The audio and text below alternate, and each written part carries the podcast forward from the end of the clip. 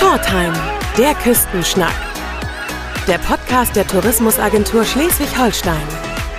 Über Land und Leute aus dem echten Norden. Heute mit Peter G. Diermeier. Schön, dass Sie wieder reinhören. Herzlich willkommen zur goldenen Jubiläumsausgabe von Shorttime. Ich küstenschnacke heute mit einem echten Norden-Heimkehrer, in Schleswig geboren, in Lübeck aufgewachsen und jetzt nach einigen Schlenkern über München, Manchester, Hamburg, Los Angeles, Dresden, Berlin und Freiburg in der Hansestadt Lübeck wieder festgemacht. Moin, Dr. Tillmann von Stockhausen, dem leitenden Direktor der Lübecker Museen. Ja, moin. Schön, Schön dass, dass wir da heute hier zusammensitzen. Ja, ich freue mich auch total. Und ich habe gerade gesagt, Lübecker Museen und meine damit nicht nur zwei oder drei Häuser, die sie unter ihrer Fittiche haben, sondern Achtung, zehn Institutionen, die sie leiten. Äh, zehn, also das müssen Sie jetzt unseren Zuhörenden erklären. Wie kommt es zu dieser Massenansammlung? Also Lübeck ist natürlich einfach eine kulturell bedeutende Stadt mit unglaublich viel Geschichte, deswegen vielleicht auch mehr Museen als manch andere Stadt. Aber wir haben eben fast alle Häuser in einem Verbund zusammengeführt. Es gibt auch noch privat geführte Häuser, zum Beispiel das Hanse-Museum. Aber die städtischen Museen sind in einem gemeinsamen Verbund, damit wir gemeinsam stark sind. Und das sind eben insgesamt zehn Häuser. Das geht Wahnsinn. los beim Holstentor und so weiter, ja. ja und äh, ich kann mir vorstellen, als leitender Direktor müssten Sie dann ja alle Kunst- und Kulturschätze dieser, also Ihrer Häuser kennen. Also das wäre idealerweise tatsächlich so. Ich bin ja noch ganz frisch wieder hier zurück im Norden und in Lübeck. Ich muss aber sozusagen eine Sache korrigieren. Wir haben ja nicht nur Kunst- und kulturgeschichtliche Museen, wir haben auch das Museum Natur und Umwelt. Das heißt, wir haben Gegenstände, Objekte eben auch aus der Naturkunde, aus der Ethnologie, aber eben natürlich aus Kunst und Kultur, sodass letztendlich in den Häusern das ganze Universum präsentiert wird. Mhm, da haben Sie uns jetzt schon mal ein bisschen einen Einblick gegeben. Okay, wir könnten doch jetzt mal diesen ultimativen Test machen und alle Ihre Einrichtungen ähm, speed daten, die zu diesen Lübecker Museen gehören. Würden Sie es denn schaffen, uns einen Überblick pro Haus in, sagen wir mal, 60 bis 90 Sekunden zu geben? Das kann ich natürlich versuchen. Ist ja immer, auch wenn ich gefragt werde, welche Häuser dazugehören, muss ich mich auch immer wieder mal konzentrieren, damit ich keines vergesse. Aber klar, das machen wir. Versuchen wir doch einfach mal die Museumslandschaft kennenzulernen. Und ich bin ja an Ihrer Seite. Ich helfe Ihnen da schon irgendwie raus. Genau, wenn ich was vergesse, dann genau. können Sie doch mal gucken. So machen wir das. Also, wir machen mal folgendes Szenario. Auf dem Programm steht eigentlich ein ausgedehnter Stadtbummel durch die Altstadt Lübecks, die ja eine einzige Sehenswürdigkeit in erhabener Backsteinschönheit ist und von der UNESCO als Weltkulturerbe anerkannt wurde. Doch ausgerechnet heute plattert es, wie wir hier im Norden sagen, also Schiedwetter über der Hansestadt. Deswegen Planänderung. Wir gehen auf Schätzchensuche und eine Tour de Musée. Also Uhr und Klingel stehen bereit. Speeddating, Lübecker Museen ab. Und wir beginnen mit dem Buddenbrook-Haus. Das ist im Moment leider etwas schwierig, weil es umgebaut wird, aber man kann es natürlich von außen bewundern.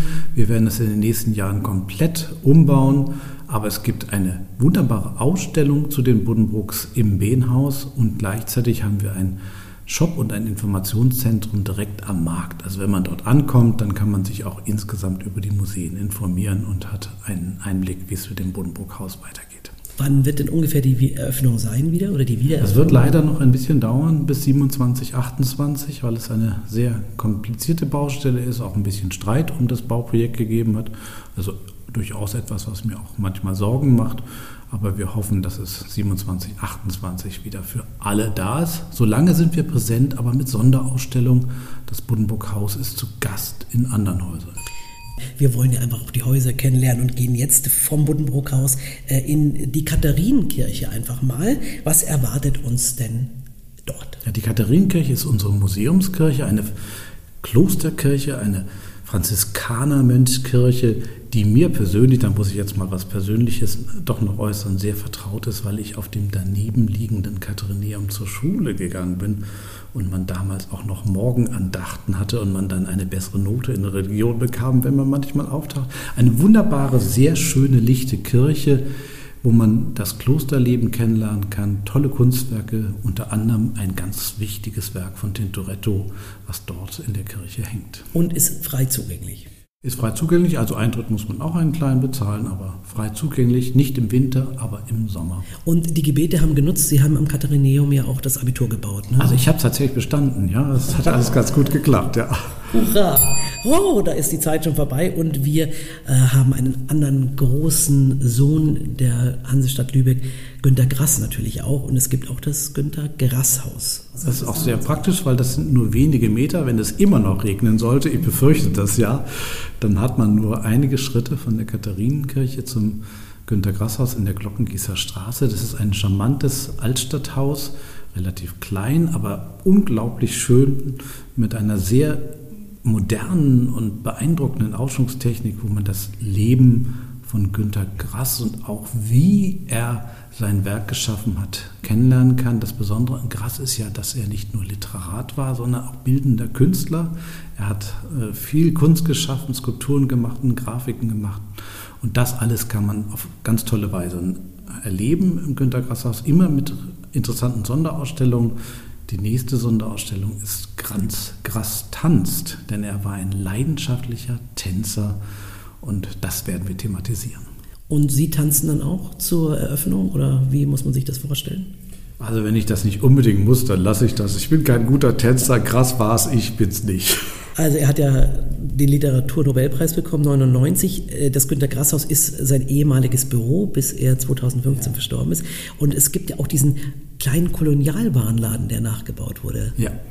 Der kommt aus der Blechtrommel, also es ist ja auch in seiner Biografie angelegt. Grass ist in Danzig aufgewachsen, viele biografische Details verarbeitet er in seinen Romanen und der Einkaufs-, der kleine Kolonialwarenladen aus Danzig, den haben wir nachgebaut. Es gibt übrigens auch eine Art virtuellen Rundgang im Museum. Der Leiter dort des Hauses, Herr Tomsa, der hat viele technische Dinge auch eingebaut in der wunderbaren Präsentation. Man kann mit einer virtuellen Brille auch auf Mazarats Spuren sich bewegen. Fantastisch. Da klingel ich doch mal und äh, wir wandern weiter ins Industriemuseum Geschichtswerkstatt Herrenweg. Und da muss man, glaube ich, ein bisschen länger gehen. Ne? Da Von muss man sogar direkt vor der Katharinenkirche hält der Bus. Dann kann man mit, ich glaube, es ist die 30 oder 32 nach Herrenweg fahren und kann dort einen Ausflug nach Kügnitz-Herrenweg machen. Das Industriemuseum Herrenweg ist so ein bisschen ein Sonderfall in unserem Zehnhäuser-Verbund weil dort geht es um die Industriegeschichte der Hansestadt Lübeck, die immer noch so ein bisschen verkannt wird. Das ist einfach ein totaler Wechsel. Die Handelsstadt, die Hansestadt hat sich im 19. Jahrhundert zu einer wichtigen, bedeutenden Industriestadt entwickelt, vor allen Dingen die Lebensmittelindustrie. Die Dose wurde beispielsweise in Lübeck erfunden. Das, was heute vielleicht jedem gängig ist und man dann irgendwie seine Raviolo-Dose in der Not mal aufmacht, wenn man nichts mehr zu Hause Oder hat. Alle anderen Alles Gerichte. in Lübeck erfunden, also nicht nur Marzipan, sondern auch die Dose. Und aber auch ein großes Hochofenwerk und die Geschichte des Hofofenwerks, aber auch des Schiffbaus und der anderen Industriegeschichte, das wird in Herrenweg thematisiert. Das ist mehr so eine Art äh, Workshop-artiges Museum, das ist etwas improvisierter. Wir haben da auch sehr viele Ehrenamtler, die aktiv sind. Also wer sich für Geschichte interessiert und für Industriegeschichte, der muss auf jeden Fall mit dem Bus nach Herrenweg. Und das ist so ein bisschen das Ruhrgebiet Lübecks, ne? Ja, genau. Es ist auch eine Arbeitersiedlung, integriert in eine Arbeitssiedlung. Es ist ein ehemaliger, auch ein ehemaliger Kolonialwarenladen, der dort in dieser äh, Arbeitersiedlung dann zum Museum umgebaut worden ist. Jetzt kommen wir zu einem ganzen Quartier. Es gibt nämlich das Museumsquartier St. Annen und da gibt es ja gleich zwei Preziosen zu entdecken, wenn man möchte. Genau, wir sind dann mit dem Bus wahrscheinlich zurück.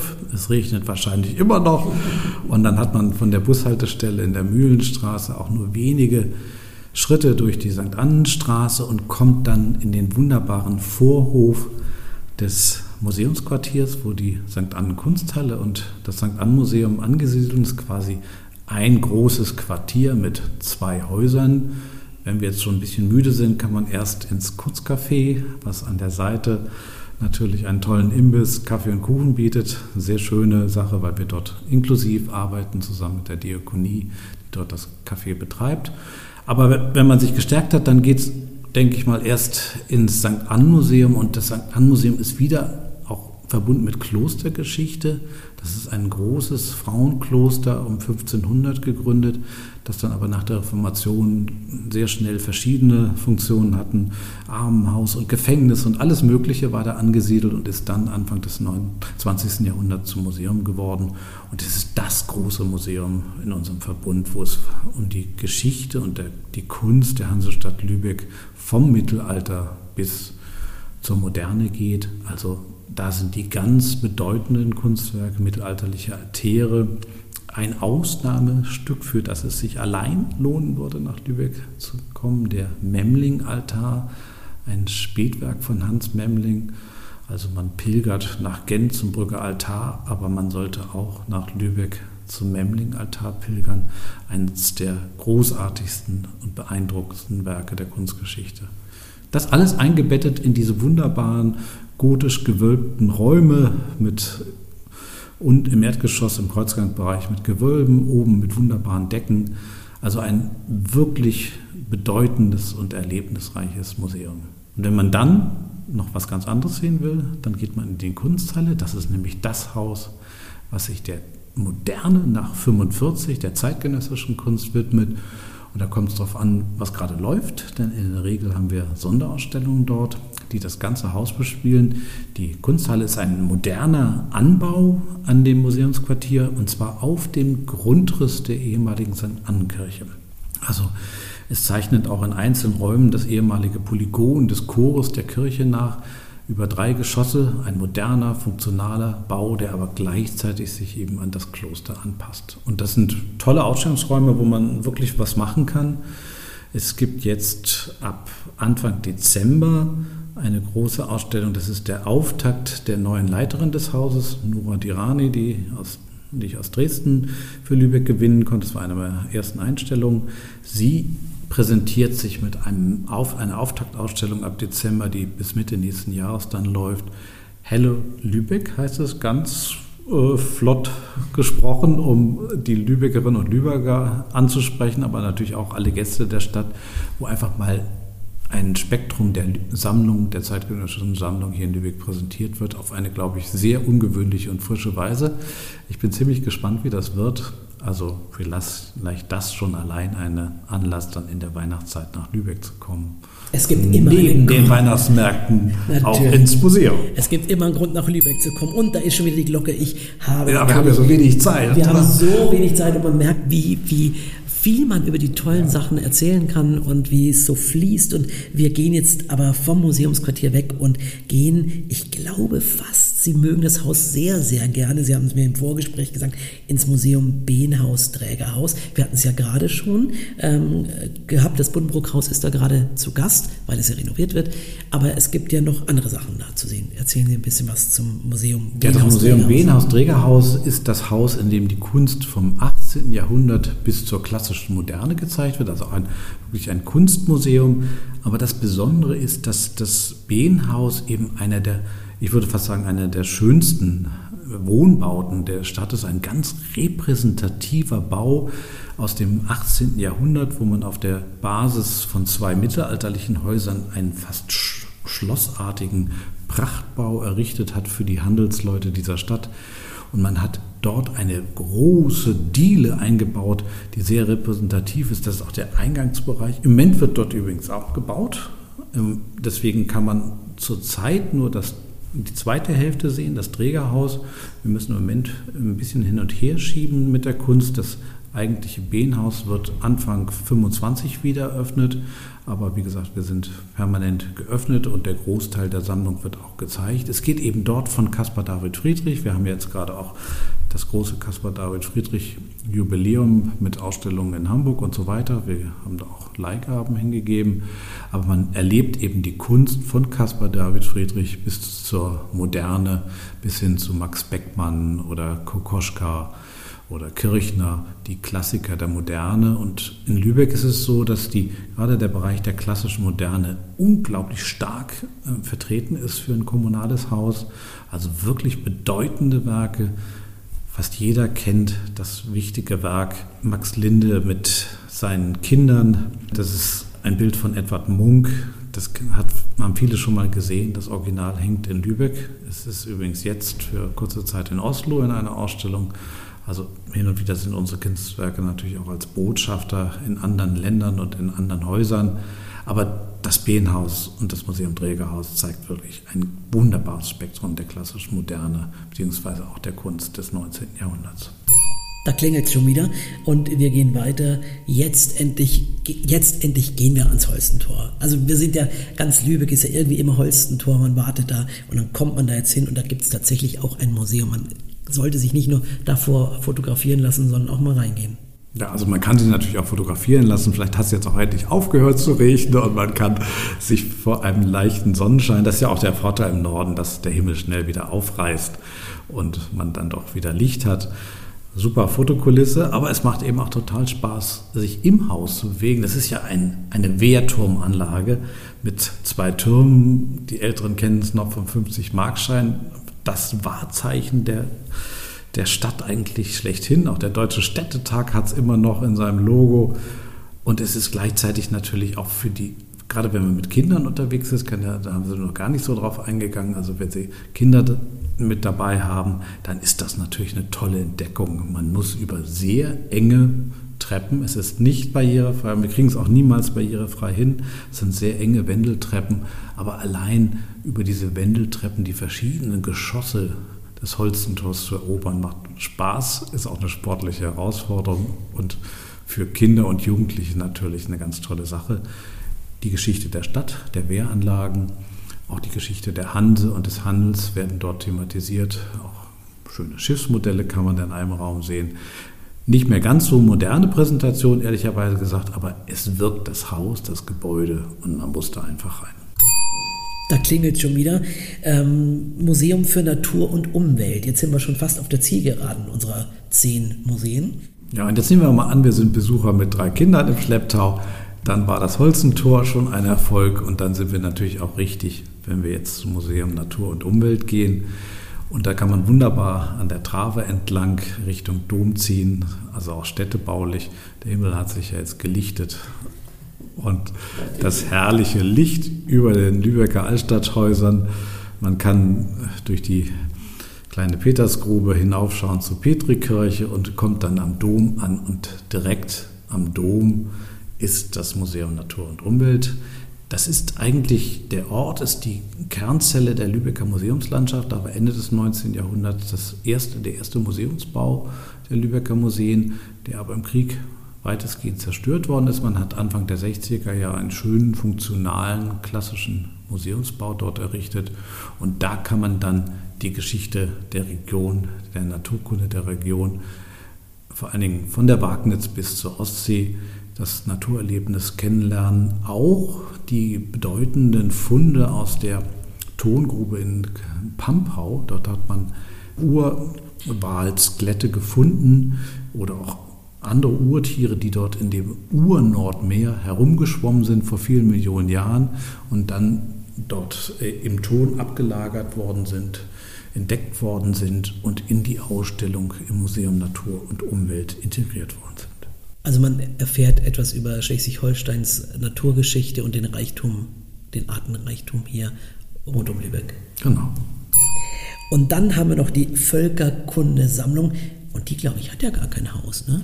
Die hat kein Haus, aber sie hat ihr Quartier auch direkt am Dom derzeit im sogenannten Zeughaus. Das ist auf der anderen Seite des Domes, also beim Vorübergehen sieht man das Gebäude, da ist auch die Verwaltung und das Depot der Völkerkundesammlung. Es gab dort auch mal Ausstellungsräume, aber im Moment ist die Völkerkundesammlung sozusagen auf Wanderschaft mit Ausstellungen und Präsentationen. Im Moment gibt es im St. Ann Museum noch bis Ende des Jahres eine Ausstellung zu den Beziehungen zu Ukraine und Russland. Erstaunlicherweise ist in der Völkerkundesammlung auch ein Bestand aus Osteuropa, ein relativ bedeutender Bestand. Und wir haben natürlich auch die aktuelle Situation thematisiert, eine spannende kleine Ausstellung. Im nächsten Jahr plant der Leiter der Völkerkundesammlung eine Ausstellung zur Bestattungskultur, Umgang mit dem Thema Tod, in vielen Kulturen ein Thema und ja auch sehr unterschiedlich gehandhabt. Die Völkerkundesammlung ist eine der ganz großen ethnologischen kommunalen Sammlungen in Deutschland, ein Schatz für zukünftige Ausstellungen und Themen. Also es wird immer wieder Spannendes zur Weltgeschichte präsentiert. Speeddating zu Ende. Wir haben alle zehn Institutionen geschafft. Wahnsinn. Und mehr Infos gibt es unter Aber ich muss vielleicht doch noch eine was? Sache ergänzen. Ich habe nämlich doch was vergessen, weil wir ja so viel haben. Im Moment gibt es noch eine zweite Ausstellung des, der Völkerkunde, die nämlich im Museum Natur und Umwelt gezeigt wird, im oberen Geschoss. Dort geht es um die Kulturen von Feuerland bis zur Osterinsel. Also ein Teil Südamerikas, den man gar nicht so stark im Fokus hatte, geht es um die Kulturen des Seltnams. Das ist eine Ethnie, die in Feuerland angesiedelt ist. Also auch da ein Beispiel einer spannenden Ausstellung. Läuft auch noch einige Wochen. Vielleicht auch noch Gelegenheit, das mitzunehmen. Und sollten wir irgendwas vergessen haben und sollte sich irgendwas mal ändern, es gibt natürlich auch das wunderbare Internet, denn da kann man alles nochmal in Ruhe nachlesen. Und zwar wirklich sehr informativ zu jedem einzelnen Haus unter www.die-lübecker-museen.de. Und natürlich, Sie haben es schon erwähnt, gibt es auch noch andere Museen. Neben den gerade vorgestellten auf www.lübeck.de gibt es eine Gesamtaufstellung aller Häuser also da hat man wirklich viel zu schauen an Regentagen und wenn der nächste Sommer mal so richtig heiß sein sollte, kann man auch mal ins Museum. Ja, in Zeiten des Klimawandels kann auch ein heißer Sommertag ein guter Ort für die Museen sein. In kühlen, gewölbten gotischen Räumen lässt sich gut aushalten. Ah, fantastisch. Also Sommer wie Winters eine Reise wert. Zu Beginn hatte ich ja schon mal auf Ihre persönliche Weltreise angespielt. Also von Schleswig raus in die Welt, geboren Schleswig, dann Abitur gemacht in Lübeck.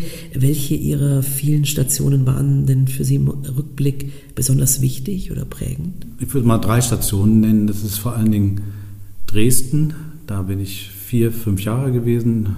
Da ist auch mein Sohn geboren worden. Da war ich bei den staatlichen Kunstsammlungen Dresden. Das war eine sehr, sehr intensive Zeit. Das war, glaube ich, wirklich meine Lehrzeit, wo ich das Museum machen, das Museum managen gelernt habe, auch von meinem damaligen Chef Martin Roth, den damaligen Generaldirektor, leider nicht mehr lebend, der mir sehr viel beigebracht hat und der sehr, sehr weltoffen war. Wir hatten dort viele Kooperationsprojekte mit Japan, aber auch mit den USA. Da konnte ich einiges machen und bewirken. Dann ganz wichtig war auch noch eine Phase, wo ich anderthalb Jahre war in Los Angeles am Getty Museum. Einfach ein professionelles, finanziell enorm gut ausgestattetes Museum an der Pazifikküste gelegen in Los Angeles. Das war ein Traum, dort als junger Mensch arbeiten zu können und was zu lernen. Ansonsten waren es vor allen Dingen die 15 Jahre, die ich in Freiburg und Breisgau verbracht habe. Ich war dort 15 Jahre für die Städtischen Museen Freiburg zuständig.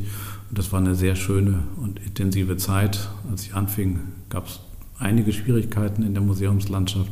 Wir haben es geschafft, dann glaube ich in 15 Jahren die Freiburger Museen gut aufzustellen, vieles zu sanieren, neu zu machen, Museumskonzeptionen neu zu machen, ein Depot zu bauen, tolles Team aufzubauen. Zum Ende unseres Gesprächs kommen wir heute einmal zu unserer Rubrik wo man singt, da lass dich ruhig nieder. Ich sehe ein entsetztes Gesicht. Ich erwähnte ja gerade bereits unser goldiges Jubiläum Shorttime, der Küstenschnack gefeiert mit dieser Episode, seine 50. Ausgabe. Sollen wir ganz kurz Happy Birthday singen, ganz schnell? Ich kann nicht richtig singen. Das ich auch nicht, ist doch toll. Happy Birthday, birthday to you. you. Happy Birthday to you. Happy Birthday, liebes Shorttime. Happy Birthday to you. Okay, für den Lübecker Bachchor reicht's nicht, aber ich glaube, wir haben. man kann ja auch nicht alles machen. Man kann auch nicht alles können. Ja. Wir machen einfach nochmal auf die nächsten 50 und Sie bleiben jetzt erstmal hier bei uns oben im Norden und ja. machen das mit den Museen weiter. Ja. Es regnet ja auch nicht immer. Also herzlichen Dank für Speed Dating, für das Gespräch, für den Gesang, lieber Tillmann von Stockhausen. Und das war's schon wieder. Das war Shorttime, der Küstenschnack für heute. Übrigens, wer keine Episode verpassen möchte, der abonniert unsere Serie. Tschüss aus der Hansestadt Lübeck und bis zum nächsten Mal. Dankeschön. Vielen Dank für das Gespräch. Das war eine neue Folge von Shorttime, der Küstenschnack. der Podcast der Tourismusagentur Schleswig-Holstein.